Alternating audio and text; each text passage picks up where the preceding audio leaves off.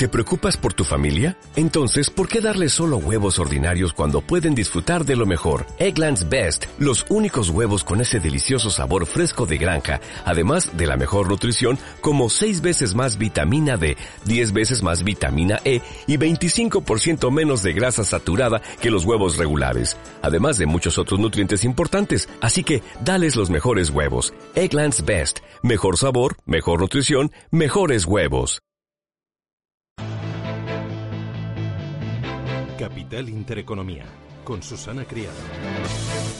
Y con Antonio Castelo de Broker.es, especialista de mercados. Antonio, ¿qué tal? Buenos días. Hola Susana, buenos días. Bueno, eh, parecía que eh, las tensiones geopolíticas, lo que ha sucedido este fin de semana en Siria, iba a dañar más a los mercados y, no se lo están tomando mal, ¿no? Pues ya ves que no, bueno, eh, tampoco está muy decantado, ¿no? El, color rojo-verde, subidas o bajadas. Eh, pero, mm, pero sí, efectivamente yo pensé que, que, después de lo acontecido este fin de semana eh, iba a estar, eh, iba a estar, por lo menos iba a haber algo más de volatilidad y de momento no, de momento está, el mercado está expectante, ¿no? Al final, como ves, como hemos repetido muchas veces, no es tan importante eh, los aspectos económicos macro o micro del mercado, sino la actividad política que hay alrededor. Y bueno, pues estamos pendientes de, de, temas eh, eh, guerras arancelarias sí o no, eh, parece que esto se ha quedado un poco más en stand-by, ahora estamos más eh, pendientes de conflictos geopolíticos, como dices, efectivamente parece que no, que no se han movido los mercados. Y bueno, y quizás estamos hablando menos de lo que deberíamos hablar, que es del comienzo de una campaña de publicación de resultados que por lo que he leído este fin de semana pues parece que va a ser en general bastante buena en Estados Unidos y esperemos que en Europa también. yo lo que he leído es que en beneficios sí que convencen, pero en cuanto a ingresos no. Bueno, eh, sí, en algunos en algunos casos eh, puede ser, pero bueno, al final eh, las cuentas de resultados están ahí, hombre, hay que analizar efectivamente cuando llegas a la cuenta de resultados el beneficio, eh, si hay extraordinarios o no hay extraordinarios. Pero yo siempre ya eh, en los últimos los últimos años, más que mirar números concretos de la cuenta de resultados, ya sean ingresos arriba, ya sean beneficios abajo, lo que miro sobre todo son las guías que dan las compañías y lo que intento ver es que bueno que, que esas guías que dan las compañías de lo que va a pasar próximamente luego se cumplen o no, para ver la fiabilidad que eh, que puedan tener. Y eso en general yo creo que está que está yendo está yendo bastante bien se está cumpliendo bastante lo que las compañías eh, esperan y dicen y en muchos casos además eh, mejorándolo mm, em, da la sensación de que el dinero no quiere salir, ¿no? Que, que, el mercado confía en que, bueno, ya, ya hemos asumido que la volatilidad se ha instalado, que vamos a convivir con ellas todo el año, pero el mercado entiende que este año va a ser bueno para la bolsa si hay una buena selección de valores. Claro, es que es que esa es un poco la clave. Hemos estado eh, un año, un año y medio con una, volatilidad en unos eh, niveles eh, realmente, unos niveles realmente bajos, 11, 12. bueno, ahora estamos a 17. Hemos llegado este año en febrero, llegamos a, quiero recordar que a 50 en algún momento, que es una situación, pues bueno, pues un poco también extrema. no vamos a estar probablemente a lo largo del año en esos niveles, pero bueno, que, que, que estemos a niveles de, de 2025 pues bueno, no es nada extraño. ¿Eso qué es lo que ocurre? Pues que bueno, que, que los grandes eh, gestores de instituciones de inversión colectiva, los, los gestores de, fondos de carteras, pues al final tienen que trabajar más porque tienen que buscar no ya como hemos hecho hasta ahora, decir, bueno, me voy a un índice americano, me quedo y seguro que esto sube, ahora eh, hay que bucear un poco más y hay que buscar, hay que buscar compañías. Em, dentro de las compañías, eh, energéticas sí, financieras también, eh, tecnología también.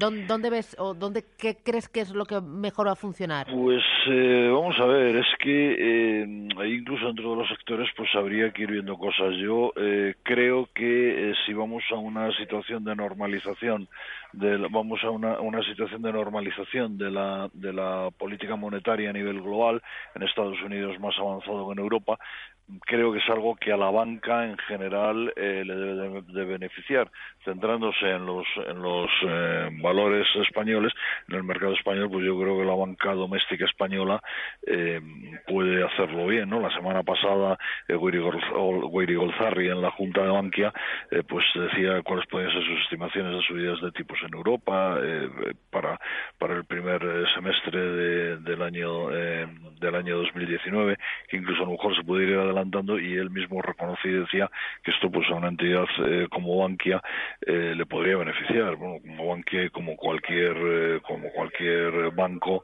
que opera digamos en, en, la, en la banca doméstica española energético. bueno, el, petróleo está tirando y recorta, y recorta un poquito, un 1,46 le vemos bajar ahora al, al Brent y un 1,39 al petróleo americano.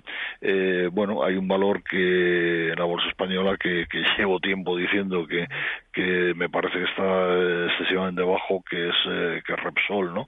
Eh, yo creo que, que Repsol lo ha hecho muy bien en los últimos años, después de la compra de Talismán eh, ha, ha, reconvertido perfectamente, ha reaccionado a bueno pues el aumento de deuda que tuvo y demás. Lo ha hecho francamente bien y ahora ya no podemos decir que es una petrolera que solo refina, ahora ahora también extrae petróleo y ahí, y ahí deberían de estar los números y no están, ¿no? Lo comparas con otras grandes petroleras europeas y no de precio-valor contable, por ejemplo, que estamos prácticamente estamos prácticamente eh, eh, por, por debajo de todas, ¿no? Bueno, hay, hay, hay, hay muchas posibilidades por ver, habrá que ir viendo también resultados y habrá que ir viendo poco a poco que, que nos van mostrando. Eh, oye, ya muy muy rapidito, eh, Norwegian, esta subida que está experimentando es porque el mercado entiende que sí, que finalmente IAG va a lanzar una OPA sobre el 100% de la compañía? Eh, bueno, puede ser. Eh, eh, yo, por lo que he leído también este fin de semana, es una compañía que no conozco. Eh, me acuerdo de ella, bueno, pues por el robo de pilotos a Ryanair hace algunos meses, ¿no? que salió en, en, prensa y también porque es una compañía innovadora metiendo todo el concepto de low cost en, en, en grandes en grandes viajes, ¿no?